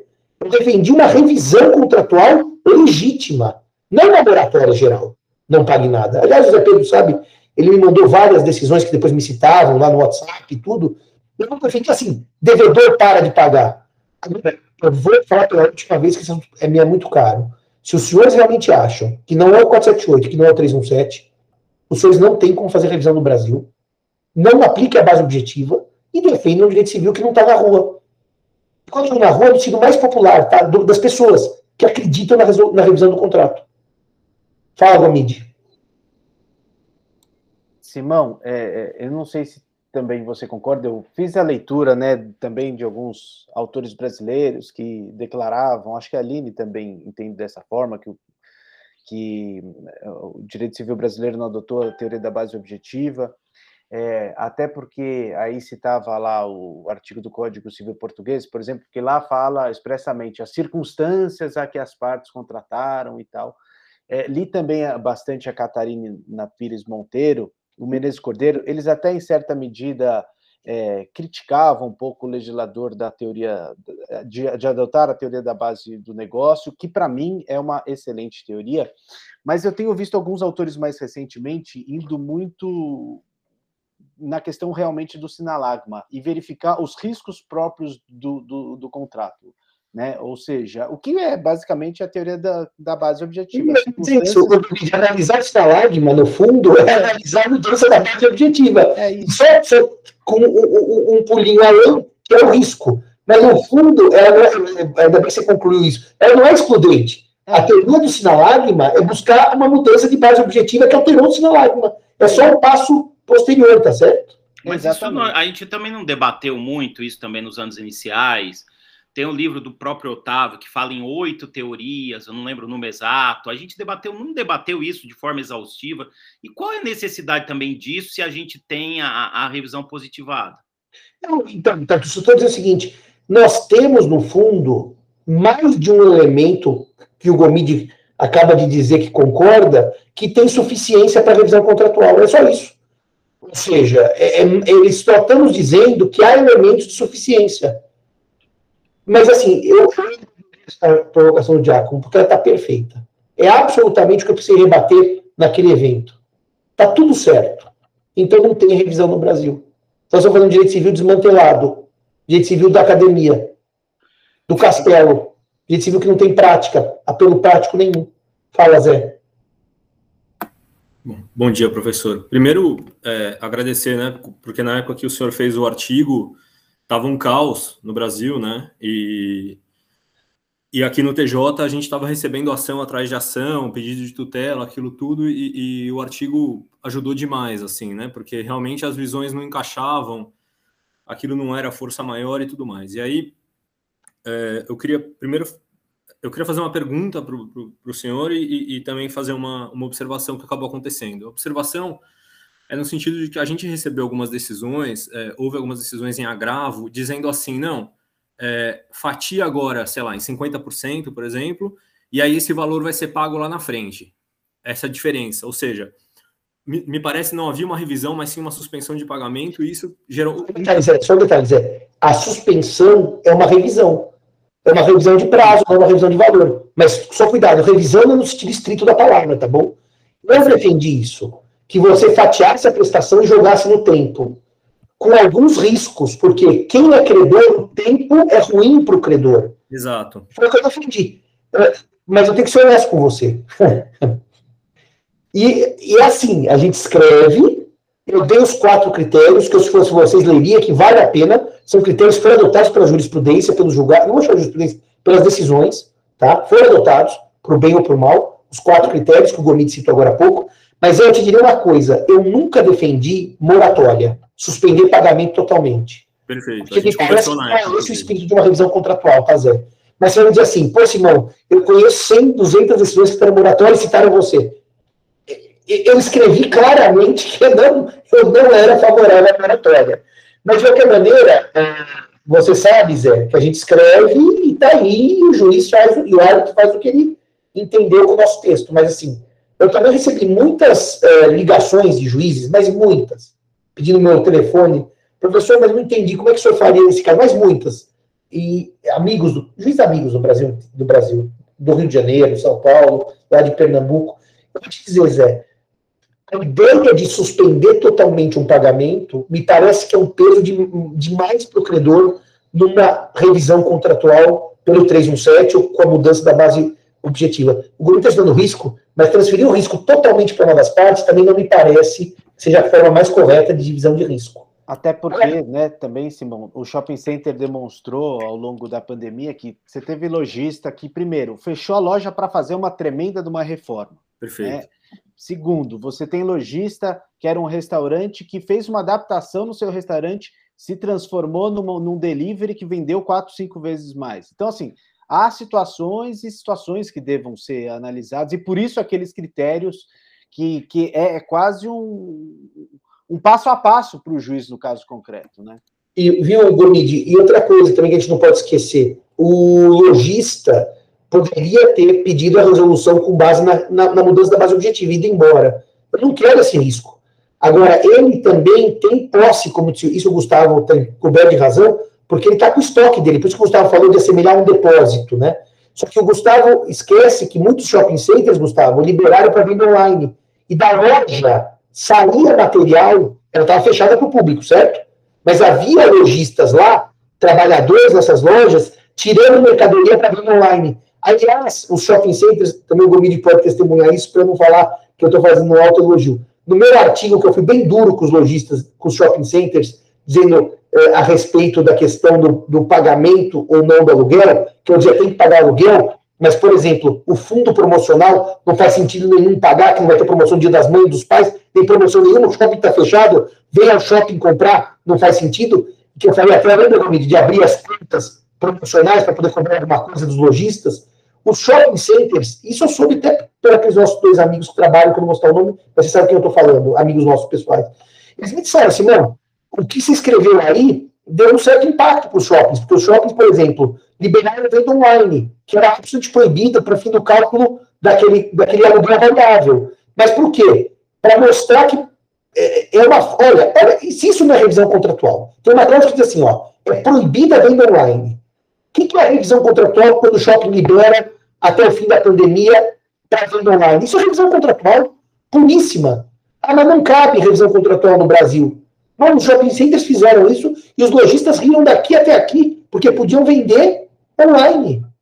Isso eu soube também dos advogados de shopping center, que foi um belo, vamos dizer assim, tirar do pescoço do lojista que ele pode fazer entrega online. E outra, e aquelas entregas drive-thru? Vocês viram que o shopping tinha um mecanismo que o sujeito comprava na loja e retirava num, numa certa fila de carros? Isso não é uma forma de suavizar os prejuízos do lojista?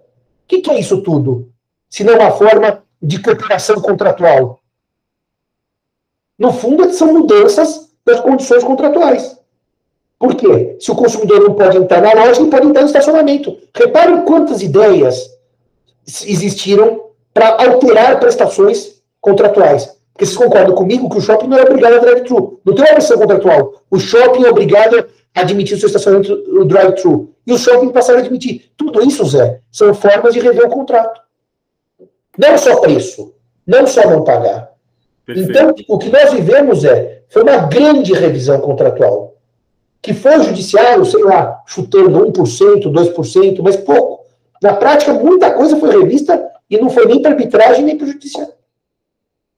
E a dúvida, professor, é, é assim, isso aconteceu, não foi na minha mão, mas um, um, um colega um dia ligou para fazer um, uma pergunta e, e e o assunto era, era interessante porque continha, continha aquela cláusula em que o devedor se obriga pelo caso fortuito e força maior, se isso obstaria essa via revisional ou não, porque ele se pré-obrigou por caso fortuito e força maior, ainda que a gente não esteja diante de caso fortuito e força maior, e aí eu queria saber a opinião do senhor, professor. Não, veja, veja um detalhe, veja um detalhe. Uh, o caso fortuito ou de força maior é um evento necessário cujos efeitos não é possível evitar ou impedir.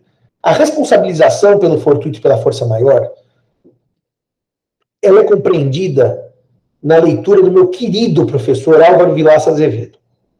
O Vilaça dizia: quando eu me responsabilizo por uma área, é uma área corriqueira, normal. Será que a área extraordinária está contida numa cláusula como essa?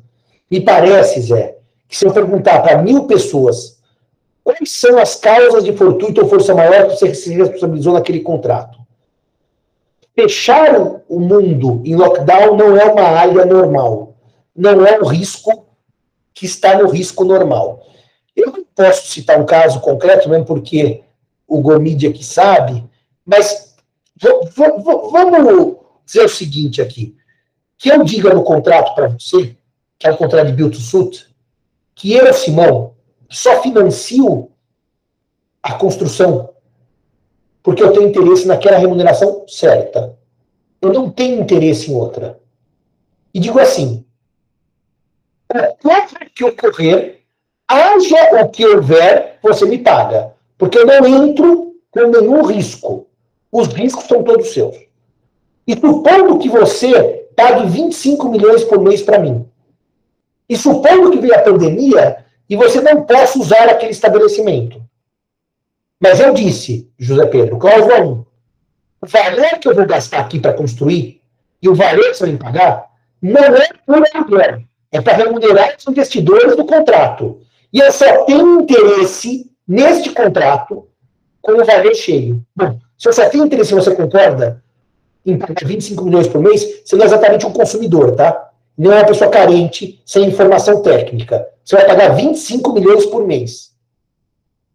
Você assumiu o risco. Não venha dizer que depois eu não posso responder porque é uma área extraordinária. Mas eu disse claramente, eu só tenho interesse em receber o todo. É diferente do caso fortuito da força maior clássicas, que a gente tem um limite de risco. Me parece. Mas o tema não é fácil, tá, Zé? O que o senhor colega perguntou não é exatamente simples, tá? Sim, a gente ficou debatendo. A conclusão foi mais ou menos nesse sentido mesmo, professor, assim, mas é, era bem delicado, assim, era um contrato, não era locação, era contrato de fornecimento, era uma situação toda diferente. Assim. É, sim, porque na locação é difícil pôr uma cláusula de fortuito ou força maior na locação. São normalmente contratos é, de trato sucessivo, mas de outras naturezas, que eu, que eu responsabilidade pelo fortuito e pela força maior. Grandes então, contratos, né, Simão? Geralmente o que eu tenho dito também nos cursos que eu dou com o Buna, com o Tartucci, é que a liberdade econômica permite especificação de riscos específicos. Inclusive dizer o que é e o que não é força maior. Inclusive dizer qual é o efeito da força maior. Porque um dos grandes problemas hoje de quem faz contrato é o que eu posso dizer. Isto é força maior para revisão e não para resolução. Ou isso é para resolução e não para revisão. A lei da liberdade econômica permitiu dosar a responsabilidade e, mais do que isso, desenhar a responsabilidade. Dizer, o que é, o que não é e qual é o efeito. Então, hoje nós temos um campo, no 421A, muito rico para discutir a força maior. Muito mais rico do que antigamente. Não, para ser honesto, como diz o Bunazar, não é que antes não podia, é que antes a lei não dizia, a gente ficava com medo, mas é que hoje a lei dá amparo para a gente fazer cláusulas contratuais absolutamente maravilhosas. Eu nunca mais fiz no contrato de educação após a pandemia que não houvesse uma cláusula de fortuito e força maior bem clara, com divisão de riscos para evitar exatamente sustos. Inclusive com previsão, inclusive Pedro com previsão, de que se houvesse isso, o aluguel seria baixado, reduzido pela metade, por exemplo. Ou seja, as partes combinam abrir mão de parte da prestação. Olha, Perfeito. 40, vou dar para o Gustavo, que é o nosso derradeiro colega, falar. Depois fazemos um pequeno intervalo para os seminários, tá bom? Fala, deixa, Gustavo. Deixa o Matheus falar antes, professor, porque eu já falei. Fala, Matheus. Antes, depois fala o Gustavo. Obrigado, Gustavo. É, é, bom dia a todos, professor. Eu só ia comentar, será que o código ele não admite a revisão é, a partir da Lei da Liberdade Econômica, lá no inciso 3 do 421, no parágrafo único do 4, no, não, inciso 3 do 421A, no parágrafo único do 421, ele fala de excepcionalidade da revisão contratual. E no inciso 3 a revisão contratual somente ocorrerá de maneira excepcional e limitada. É, o, o, o, o, o Matheus, até se dá mais um argumento que ele tem razão, se a, se a, revisão não fosse permitida em momento nenhum, ela não seria excepcional, seria vedada. Então, se ele diz que é excepcional, é porque admite, também tem toda a razão. Até agora, agora, Giacomo, aí o Matheus deu mais um argumento. O próprio código permite a revisão. Então, se eu não puder usar o 478 e se eu não puder usar o 317, qual que é a revisão? Eu proponho a base objetiva. Agora, você, muito obrigado, porque você me deu um argumento que agora é irretorquível. Se o código admite a revisão como excepcional, é porque ele admite expressamente. Faltou uh, desenhá-la. É, e o 421 no parágrafo 1 fala excepcionalidade da revisão. Ou seja, a revisão é permitida em dois dispositivos, ainda que de maneira excepcional. Isso abre a porta para dizer que o código agora fala expressamente da, da revisão. O que, Tartucci, vai ao encontro, obrigado, viu, Matheus? Ao encontro de casa do 317.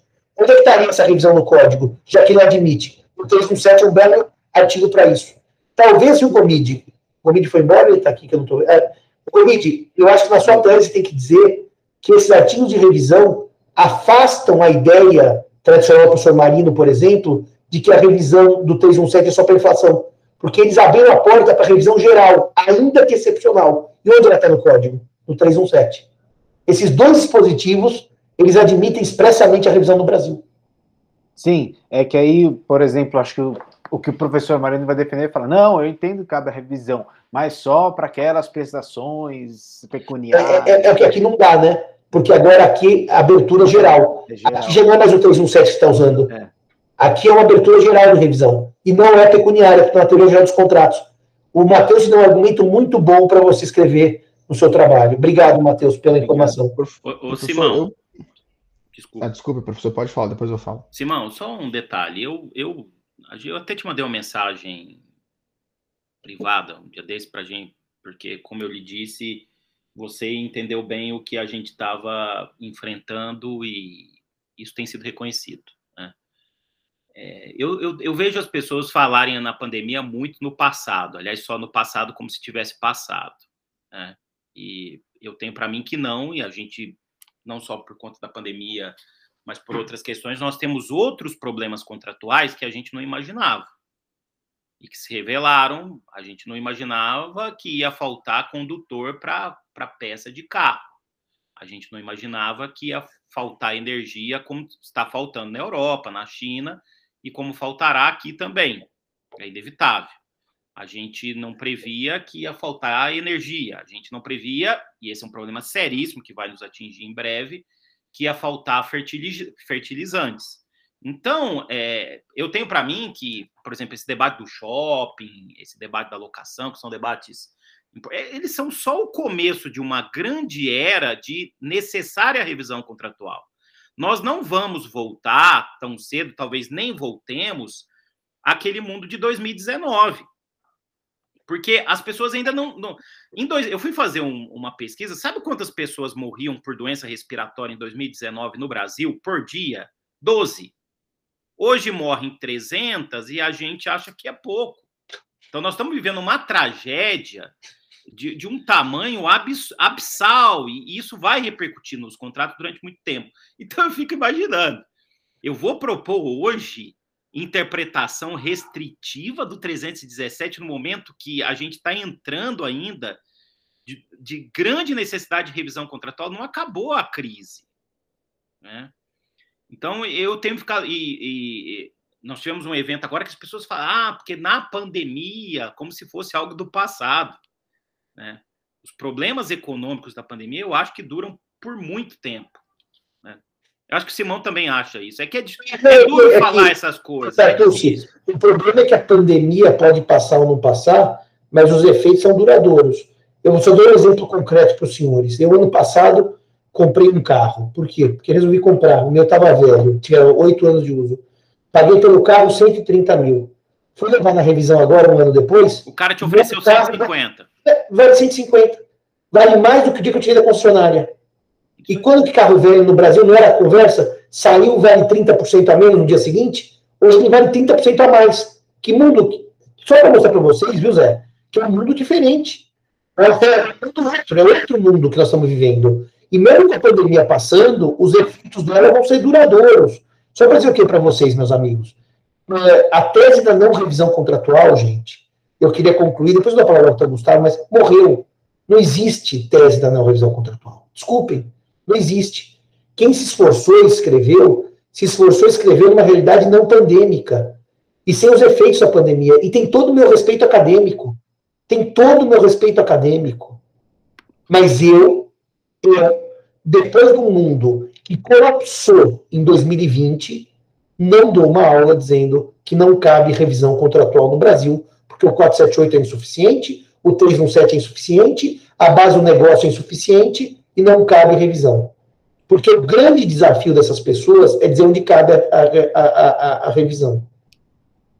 Elas estão dizendo que todas as revisões arbitrais, justiça privada, e judiciais, justiça do Estado, estão todas erradas. Então me digam, se, eles estão todos errados, nós estamos com um grupo de Illuminati, que são os senhores da razão. E o universo está todo errado. Eu prefiro ser mais modesto e acreditar que o sistema brasileiro. Eu falei isso nesse evento, muito, eu fiquei muito bravo nesse evento. Eu fiquei muito irritado. Mandei uma mensagem para os coordenadores dizendo assim: evento para trazer advogado para defender tese do escritório dele não faz menor sentido. Isso não é técnico. Agora, eu vou repetir aqui, senhores e senhoras. Eu entendo bem a perplexidade e a dificuldade de achar um mecanismo revisional num código que não foi concebido para revisão. Eu, eu entendo bem essa dificuldade. Mas eu repito, quando eu optei por não ser penalista, nem tributarista, nem trabalhista, nem filósofo, é para resolver o caso concreto. E eu não sou civilista que foge da raia. Não cabe nada, Simão. Se não cabe nada, a manutenção do contrato, pacta sunt servanda, e o sistema ia ruir o ano passado, tá? Porque eu disse isso em intervenções minhas, que quando eu era muito novo, Gomide, por exemplo, não era nem nascido, eu assisti uma série chamada Anos Incríveis, o Gomide também não sabe nem qual é que era, com o Kevin Arnold, que era Wonder Years, ele dizia, desperate situations require desperate measures. E os civilistas, com essas teses não, que eu já li tantas, não revisa pelo 317, não revisa pelo 478, não revisa pela base objetiva, não revisa, não revisa, não revisa, são civilistas que não deram conta do recado. Pode dizer para vocês, sem falsa modéstia nenhuma, não entenderam o momento que vivem. Ou seja, eles estão fora do seu tempo. São civilistas do século XIX, falando no século XXI e que não prestam nenhum bom serviço no final para o direito civil. Por isso que aquele meu artigo com critérios de revisão é muito mais realista do que dizer não cabe revisão pelo 478, pelo 317, pela base objetiva, está todo mundo errado e não cabe revisão nenhuma em nenhum contrato. Porque o fato é o seguinte, né? Os filhos do Gomide ficaram com serviço educacional reduzido, dias em casa, e ele perguntava, e agora?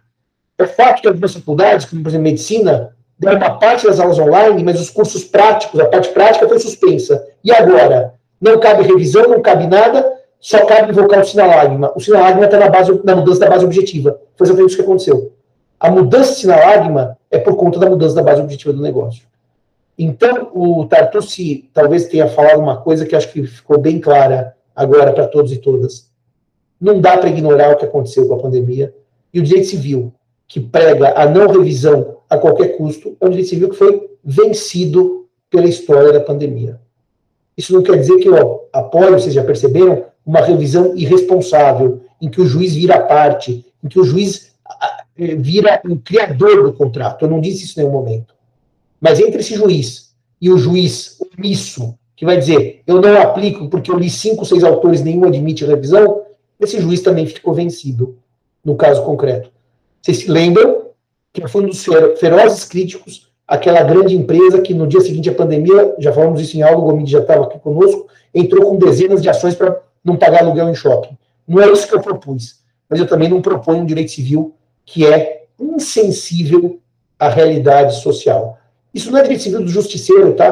Não estou falando assim, vamos fazer justiça para mais pobres. Estou falando, vamos pegar uma teoria que foi criada na Alemanha e aplicada no sistema francês e aplicada em certa medida com o Instituto da Frustration no direito britânico é, para o direito brasileiro. Aqui, isso aqui não é justiça contratual, tá? Tirar de rico para dar para pobre. É ler o sistema jurídico de maneira mais completa. Só isso. É ler o sistema jurídico um pouco além do texto do Código Civil. É ler o sistema jurídico com base numa experiência doutrinária sólida internacional.